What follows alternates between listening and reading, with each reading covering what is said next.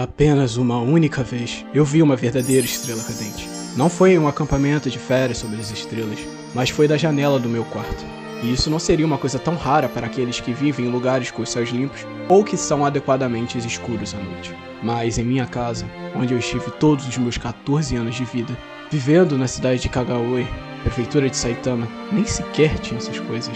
Mesmo em uma noite limpa, você só poderia ver o brilho das estrelas de segunda magnitude ao olho. Mas, mais tarde, em uma noite de inverno, apenas aconteceu que meu olhar seguiu para fora da janela, e assim consegui vislumbrar um brilho momentâneo que caía verticalmente através de um pálido céu noturno sem as estrelas.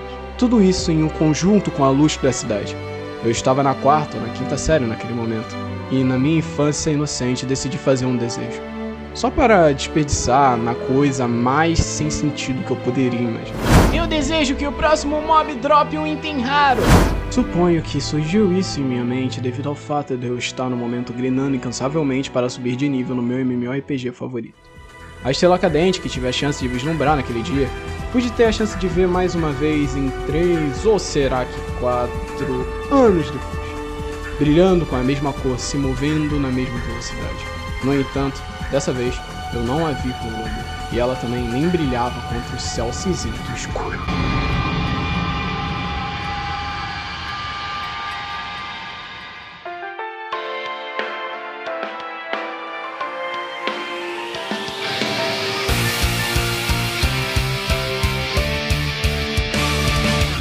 Como me orgulhar de um passado sem valor, onde o medo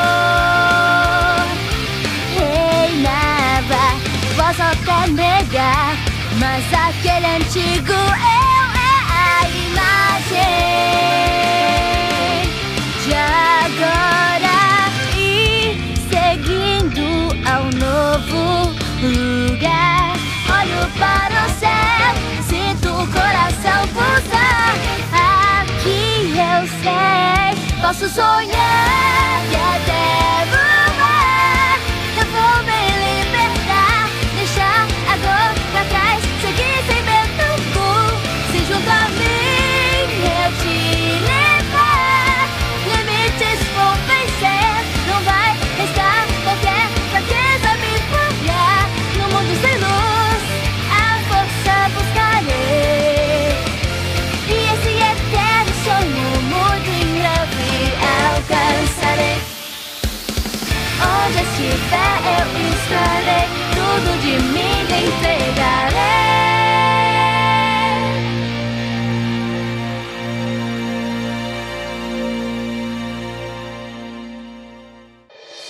Isso aconteceu dentro das profundezas escuras de um labirinto criado pela Nevergear, a primeira interface de realidade virtual do tipo sensorial do mundo. A maneira do qual o usuário de rapieira lutou me trouxe à mente a palavra processo, e ele desviou para fora do seu caminho o bruto machado do monstro de level 6, Ruin Robo Trooper, de maneira tão boa que eu até senti um calafrio correndo sobre minhas costas. Depois de três invasões bem sucedidas, o equilíbrio do Robot se perdeu totalmente, não perdendo a sua chance. O usuário de rapieira aproveitou para usar uma Sword Skill com toda a sua força contra o desamparado Homem Ferro. Ele usou a Sword Skill Mini, um simples ataque de um único acerto que qualquer um consegue aprender na categoria rapieira. Certamente foi um ataque muito comum, um golpe impulsionado para frente a partir de uma posição centralizada. Porém, a sua velocidade era surpreendente. Certamente não era apenas o sistema de assistência de movimentação do jogo trabalhando, mas também era resultado de sua própria habilidade atlética nos movimentos espetaculares. Eu já vi membros de grupos e monstros inimigos usando essa mesma skill inúmeras vezes durante o beta, mas tudo que eu consegui captar dessa vez foi apenas um efeito visual de luz sendo deixado para trás, ou seja, a trajetória da espada. De resto, eu não conseguia nem mesmo ter o vislumbre da própria lâmina do usuário de rapia. O repentino lampejo de pura luz no meio da escura dungeon trouxe a memória daquela estrela cadente para minha mente. Depois de três repetições usando o mesmo padrão de esquiva contra o combo de Cobalt, e logo em seguida respondendo com linear, o usuário da rapinheira despachou a criatura armada, um dos monstros mais fortes daquela dungeon, sem tomar um único arranhão. Mas não foi uma batalha fácil. Uma vez em que o último golpe havia rasgado o peito de Cobalt, e em seguida ao feito explodir vários cacos poligonais insubstanciais. O usuário da rapieira cambaleou para trás e bateu contra a parede, como se a desintegração da criatura o tivesse empurrado para trás. E assim, ele deslizou pela parede até se sentar no chão, respirando pesadamente. Ele não tinha me notado em pé no canto de um cruzamento de túnel a cerca de 15 metros de distância. Meu procedimento normal nesse momento seria silenciosamente me distanciar e encontrar minha própria presa para eu abater. Desde que eu tomei essa decisão há um mês de agir como jogador solo, eu nunca saí do meu caminho para me aproximar de outro jogador. A única exceção seria se eu visse alguém lutando e se encontrando com um perigo mortal. Porém, o usuário de rapinheira continuava com seu medidor de vida quase cheio. Pelo menos para mim, ele não precisaria de ajuda de algum intrometido como eu. Mas ainda assim, eu hesitei por 5 segundos. Então, decidi em minha mente caminhar até em frente ao jogador sentado. Ele era magro e esbelto, vestindo leve peitoral de cobre sobre uma capa vermelha de couro, calças justas de couro puro e botas até os seus joelhos. Seu rosto estava escondido sobre a capa encapuçada que seguia da cabeça até embaixo da cintura. Tudo além da capa era de certa forma a armadura adequada para um ágil esgrimista. A minha amada Aniel Blade recompensa de uma missão de alto nível era tão pesada que eu precisava retirar meus equipamentos pesados para manter meus movimentos afiados. E eu não uso nada mais pesado do que um casaco de couro cinza escuro e uma pequena placa de metal. Escutando meus passos enquanto eu me aproximava, o esgrimista tremeu um pouco os seus ombros, mas que logo em seguida pararam de se mover. E ele poderia ter visto a cor verde no meu cursor, e assim se tranquilizou de que eu não era um monstro.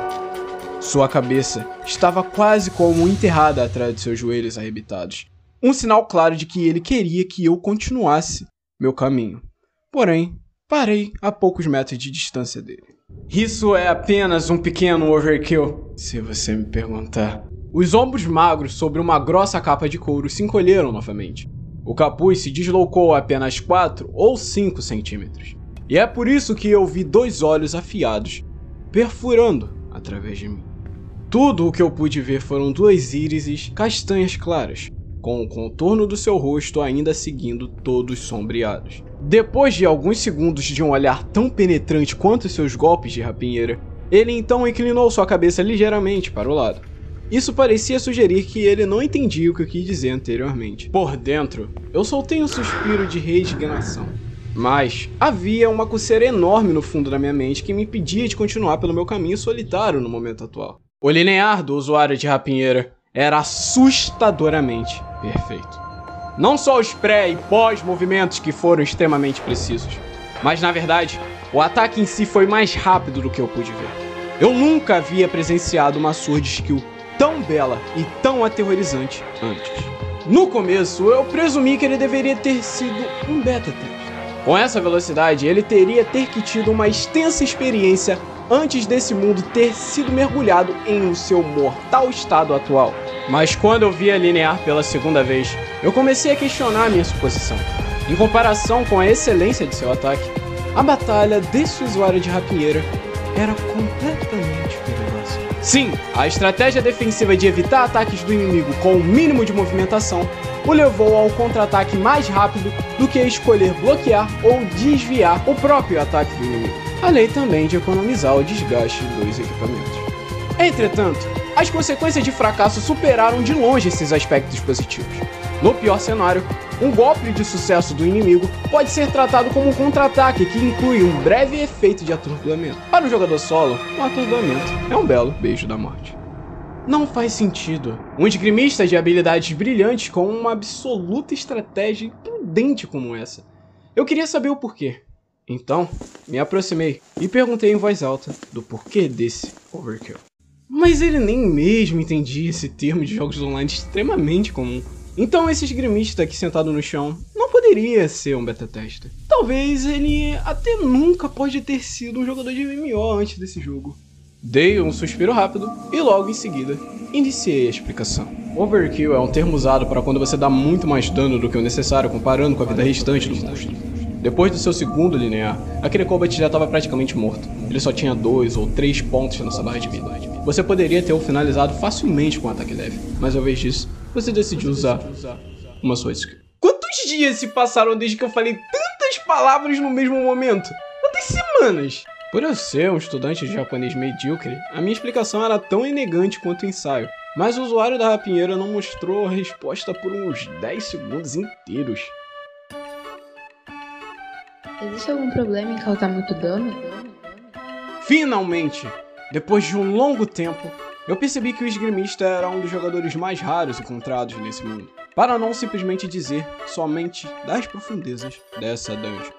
Ele não era um jogador, mas na verdade, uma jogadora, uma mulher. O primeiro VR MMORPG do mundo, Sword Art Online, abriu as suas portas virtuais há quase um mês atrás. Em um MMO comum, os jogadores já estariam atingindo o nível limite e todo o mapa do jogo já teria sido completamente explorado de ponta a ponta. Porém, aqui atualmente em Saô, até mesmo os melhores jogadores estariam perto do nível 10. E também, ninguém sabia qual era o nível máximo. Apenas alguma pequena porcentagem do cenário total do jogo.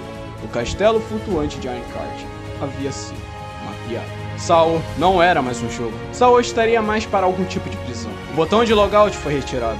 E a morte do avatar do jogador resultava na morte do corpo do jogador no mundo normal. Sob todas essas circunstâncias, poucas pessoas usavam se arriscar nas dungeons cheias de monstros e armadilhas perigosas. Além disso, o ADM do jogo forçou todos os avatares serem iguais aos corpos reais dos jogadores no mundo normal. O que significava que havia uma grande falta de mulheres no jogo. Eu presumo que a maioria delas ainda estão na primeira cidade segura, a cidade dos começos. Eu só vi mulheres duas ou três vezes nessa dungeon, no labirinto do primeiro andar. E todas elas eram membros de grandes grupos. Portanto, nunca me passou pela cabeça que esse solitário usuário de rapieira, na beira de um território inexplorado, no fundo da dungeon, pudesse ser, na verdade, uma mulher. Eu brevemente considerei murmurar um pedido de desculpas e deixar a área rapidamente. Não era por eu estar em uma luta contra homens que sempre fazem questão de falar com qualquer jogadora que eles avistassem ou algo do tipo. Eu só definitivamente não queria ser identificado como um deles. Se ela tivesse respondido com Cuide da sua própria vida ou Eu posso quiser, eu não teria escolha alguma a não ser concordar e seguir em frente. Mas a resposta da esgrimista parecia ser uma pergunta sincera. Então eu parei e tentei explicar da forma mais adequada possível.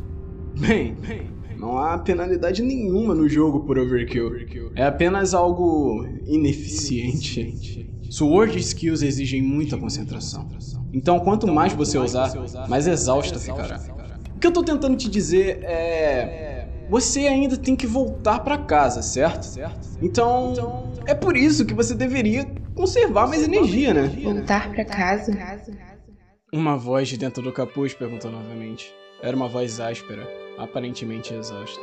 Porém, mesmo assim, eu achei que era linda. E é claro que eu não disse isso em voz alta. Para respondê-la, eu tentei elaborar uma resposta usando todas as minhas habilidades linguísticas. Sim, demora um bom tempo para você conseguir sair do labirinto desse ponto aqui e ir até a cidade mais próxima. Demoraria uns 30 minutos, certo? Você vai cometer mais erros quando estiver cansada. E me parece que você é uma player solo, e para esse tipo de jogador, qualquer erro pode ser fatal. Enquanto eu falava, eu perguntei a mim mesmo do porquê que eu disse as coisas com tanta sinceridade assim. Não era porque ela é uma garota, né? Eu pensei. Até porque eu já tinha falado tantas palavras anteriormente sem saber o seu gênero. Se os papéis fossem invertidos e alguém estivesse falando de uma forma arrogante sobre o que eu deveria fazer, eu certamente diria: É a minha escolha, portanto, me deixe sozinho. Com esse pensamento na minha mente agora, eu percebi o quanto que minhas ações eram contraditórias com a minha personalidade. Até que a usuária de rapinheira finalmente reagiu. Nesse caso, não tem problema. Eu não vou para casa. Hã? Mas você não tá voltando para a cidade?